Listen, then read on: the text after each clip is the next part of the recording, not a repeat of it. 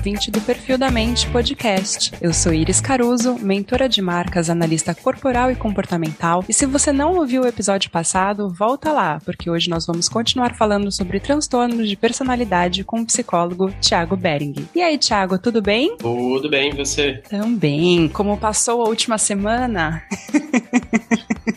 Não pode rir. Acho que pode. Prepare-se, você vai descobrir os segredos da sua mente e do comportamento humano. Perfil da Mente Podcast.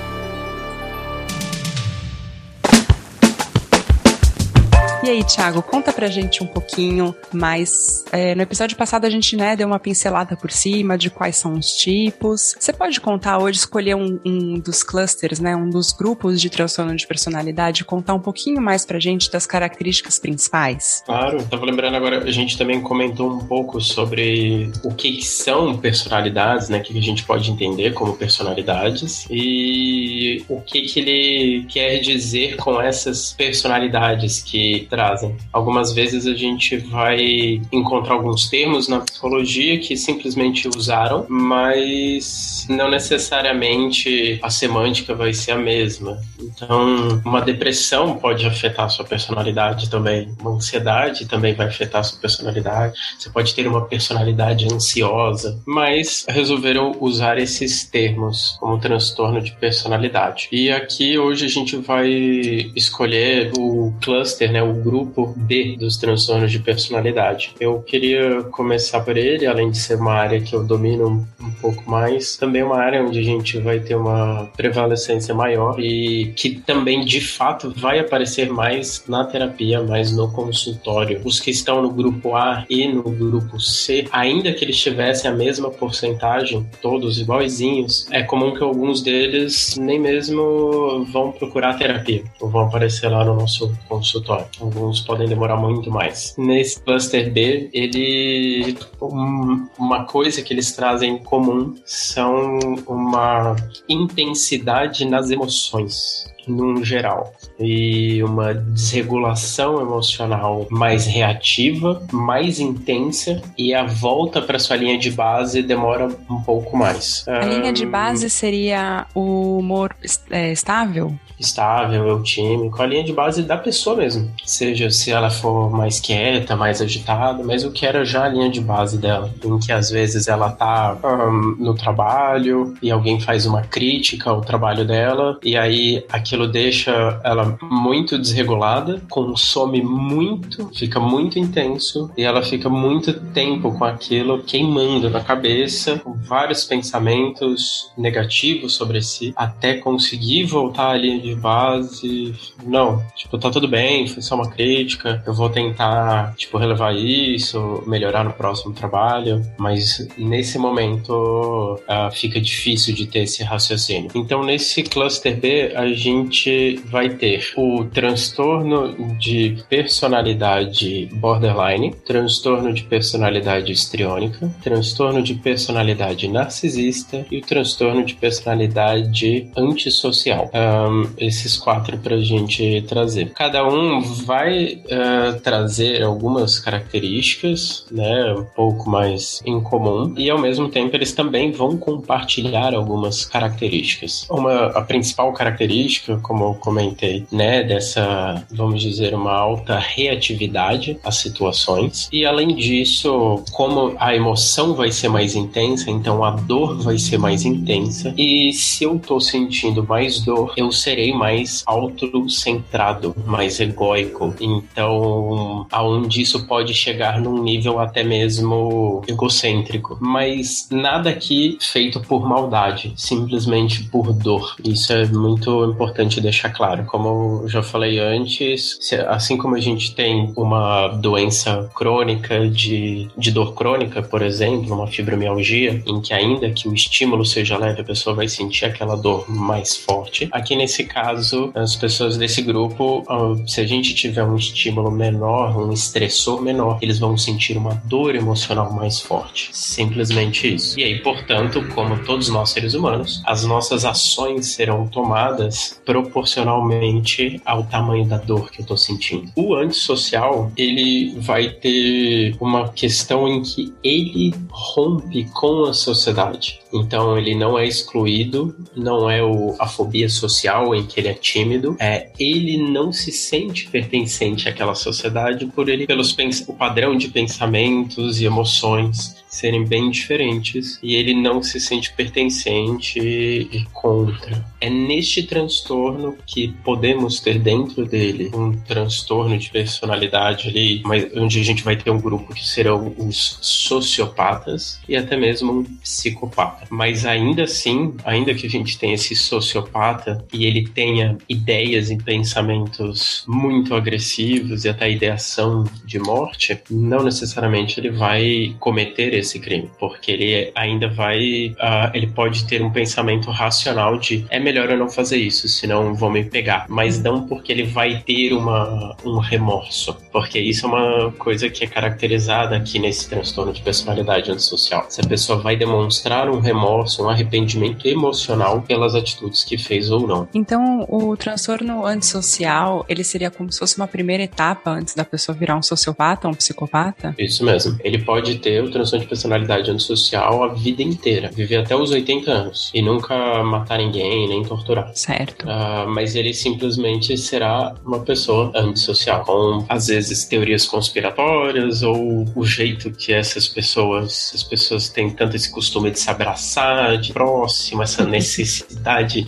de ter grupos, grupos no WhatsApp, Instagram, ideais que vão muito com, sei lá, pilares da nossa sociedade que vai contra. Uhum. Pilares principalmente de conexão. Eu diria que ele é até um pouco mais diferente dos outros três que eu vou falar agora. Por ele ter ao mesmo tempo que é uma alta reatividade, às vezes ele também tem justamente emoções frias. Hum, Já tá, no, no outro, não. Não, as emoções uh, sempre serão bem quentes. O transtorno borderline a gente poderia dizer como uma montanha russa emocional. Então, nesses todos, a gente tem um pensamento e uma emoção nos quatro é, dicotômicos, então é 880, ou é preto, é branco, e ou aquilo é muito bom ou aquilo é muito ruim. Então é essa instabilidade de emoção, essa oscilação que a gente vai ter, vai afetar o borderline ao longo do dia. Então ele vai experienciar não é nem simplesmente essa oscilação na semana,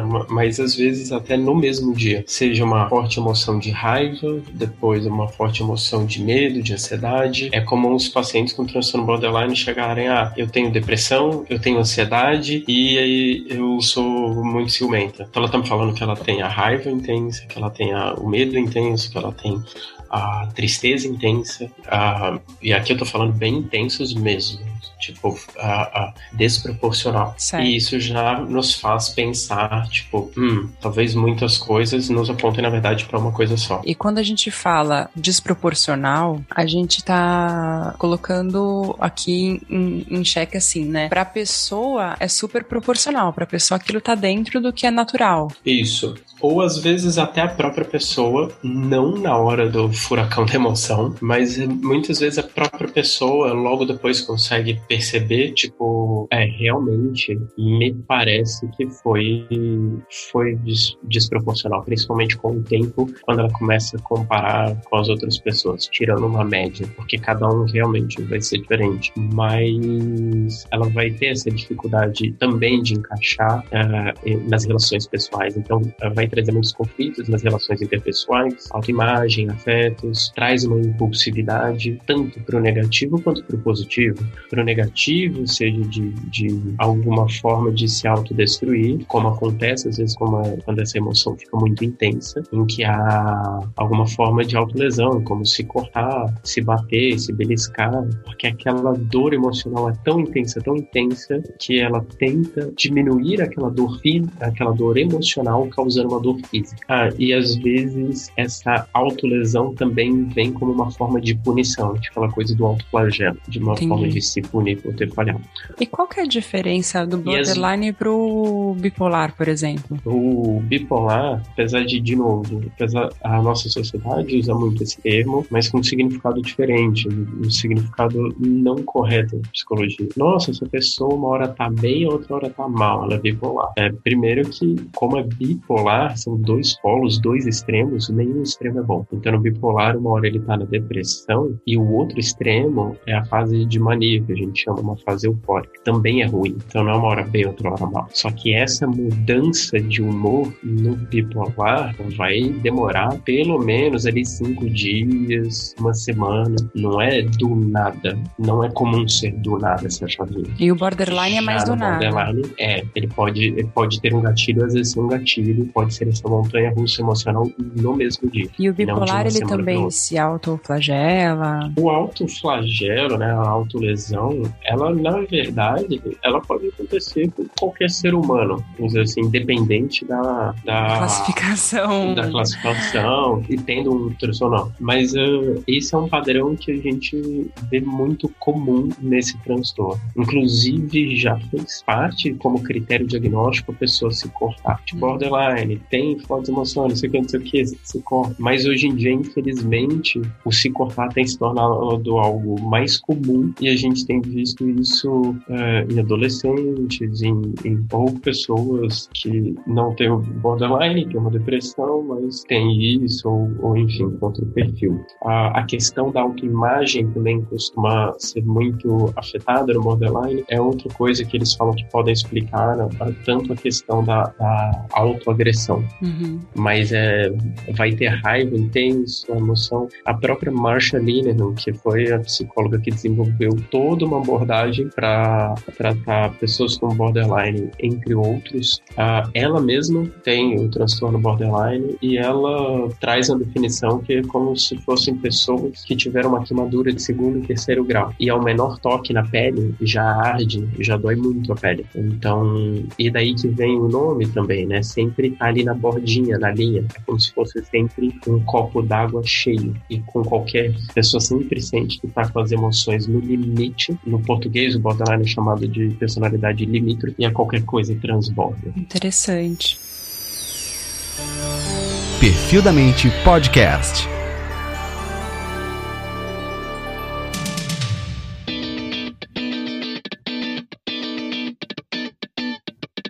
E Ti, para finalizar assim esse segundo episódio, antes da gente ir para os próximos episódios que vão falar sobre os outros clusters, você falou que fora o antissocial, antissocial tinham mais três. Eu falei do, do antissocial, do borderline, isso, temos mais dois. Temos ah, tá. o histriônico okay. e o narcisista. No histriônico, o, ele vai trazer um perfil onde essas emoções também vão ser intensas, porém o, elas vão ter um padrão um pouco diferente aonde esta pessoa não dá tanta agressividade quanto o borderline. O borderline, ele, ele se sente muito machucado, muito vítima, mas vira muito uma agressividade contra, para contra-atacar às vezes. Uhum. Vai oscilando. No histriônico, o que a gente vê é a principal emoção a emoção de tristeza ou de medo também desse abandono, onde a pessoa acaba um, sentindo nesse papel de, de vamos dizer, de vítima, de, de perseguição, de, em que tudo dá errado, em que as, os problemas, as coisas ruins que acontecem ou são culpa minha, ou eu atraí, ou eu que causei.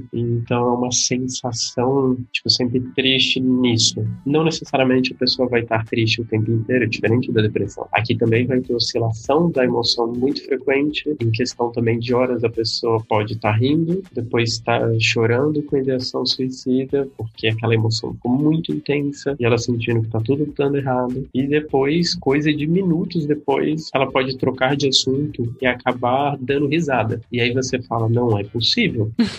Pelo amor, peraí, a pessoa tava inventando. Isso daqui foi um teatro. E não, isso na verdade é uma característica que às vezes, justamente pela própria ciclagem ser rápida, da mesma forma que ela entra rápido na emoção muito intensa, às vezes ela sai disso. Então traz esse padrão da muito emocional é, e buscando essa atenção no excesso. Não por uma, necessariamente uma coisa de vaidade, é uma, uma atenção justamente por eu já sentir essa dor, eu não sentir que eu tenho ela o suficiente, ou que ela é de qualidade, o medo do abandono. Por último, na narcisista é também parecido. Gente, tem diferença aqui entre aquela pessoa narcisista, ela tem uma personalidade narcisista e é uma pessoa que tem um transtorno de personalidade narcisista, ainda que traga esse nome. Ela também vão ter emoções intensas, também vai ciclar é, rápido, pode ciclar rápido, só que aí, ao contrário do histriônico, tipo, nessa tristeza, tipo, que bosta, tudo de ruim acontece na minha vida,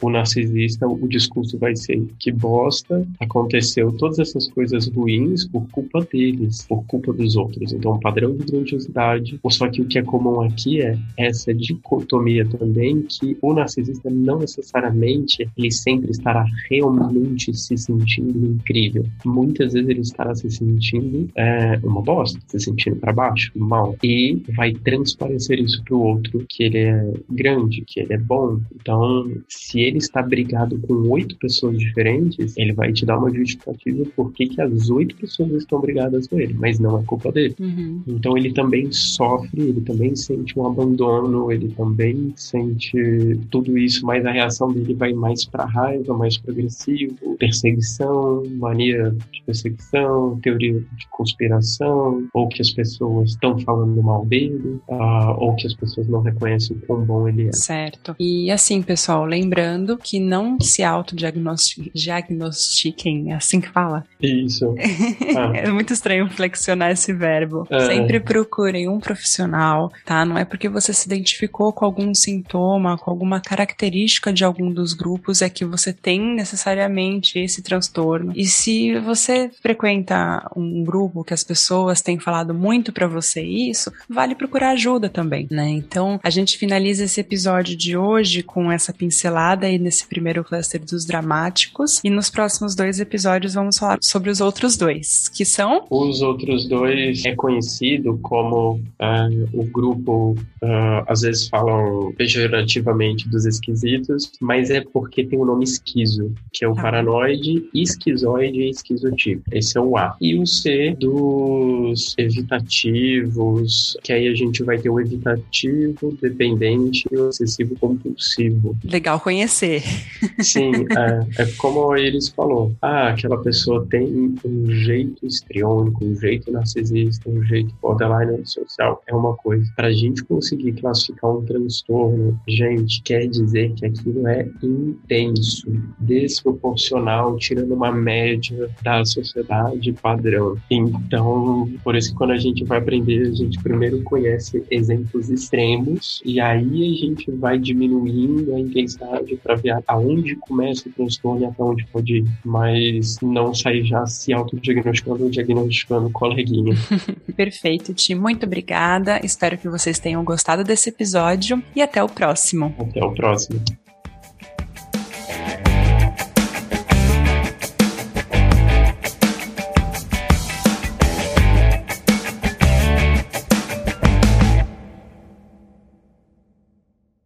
Esse podcast foi editado por Nativa Multimídia, dando alma ao seu podcast.